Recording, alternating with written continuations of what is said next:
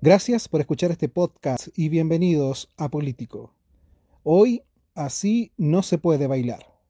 A propósito de la evidente disociación en Chile entre el poder y los ciudadanos, sobre todo los más jóvenes, la politóloga Marisa Bombuló escribió hace algunos años un texto que a estas alturas es casi una sentencia.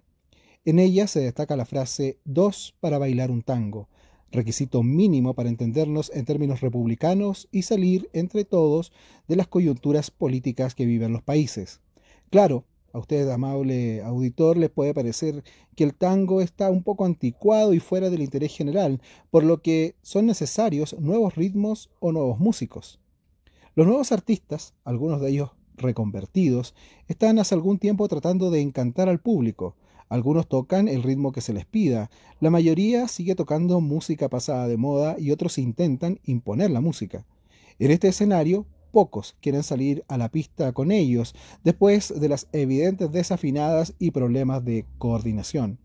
Sin embargo, algunas agrupaciones lograron más empatía y tuvieron el beneficio de la duda y la gente los escuchó.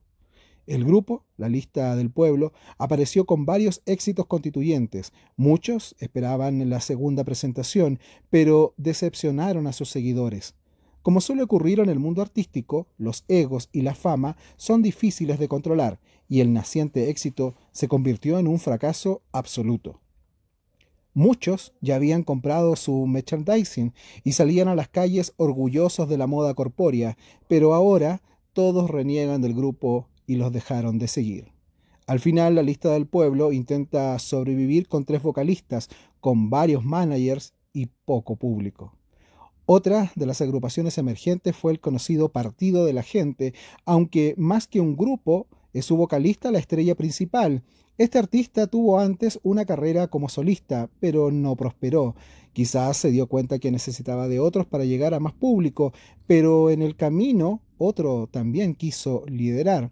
Al final terminaron eligiendo al líder en una votación que solo incluyó a los que aportaban al grupo, dejando al público general fuera del proceso el partido de la gente, curiosamente, excluyó de sus primarias a la gente.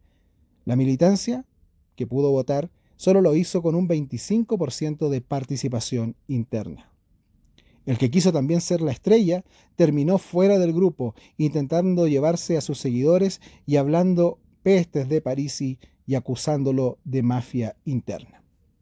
Vemos entonces en los nuevos artistas las mismas cuestionables formas que se supone querían cambiar. Los egos, la idolatría y la sed de poder los dejó tan dañados como a los antiguos. Así no dan ganas de bailar. ¿No cree usted, amable auditor, que con esta columna estoy intentando que usted baile los clásicos o que desempolve la vieja vitrola? Más bien, considérelo una invitación a buscar su propia música o a transformarse usted en músico e intente crear sus melodías. Estamos todos ansiosos de escuchar nuevas propuestas. Quizás usted sí tenga la llave que abra el camino a un verdadero nuevo estilo. A todo esto, este sábado 21 de agosto hay un baile de la vieja escuela. Se ha difundido poco, los artistas no son muy novedosos y algunos creen que solo llegarán los añorantes de lo más retro. Habrá que ver si esta orquesta y las otras aún pueden hacernos vibrar y sentir el contagiante compás de la democracia. Usted decide. Gracias por escuchar este podcast político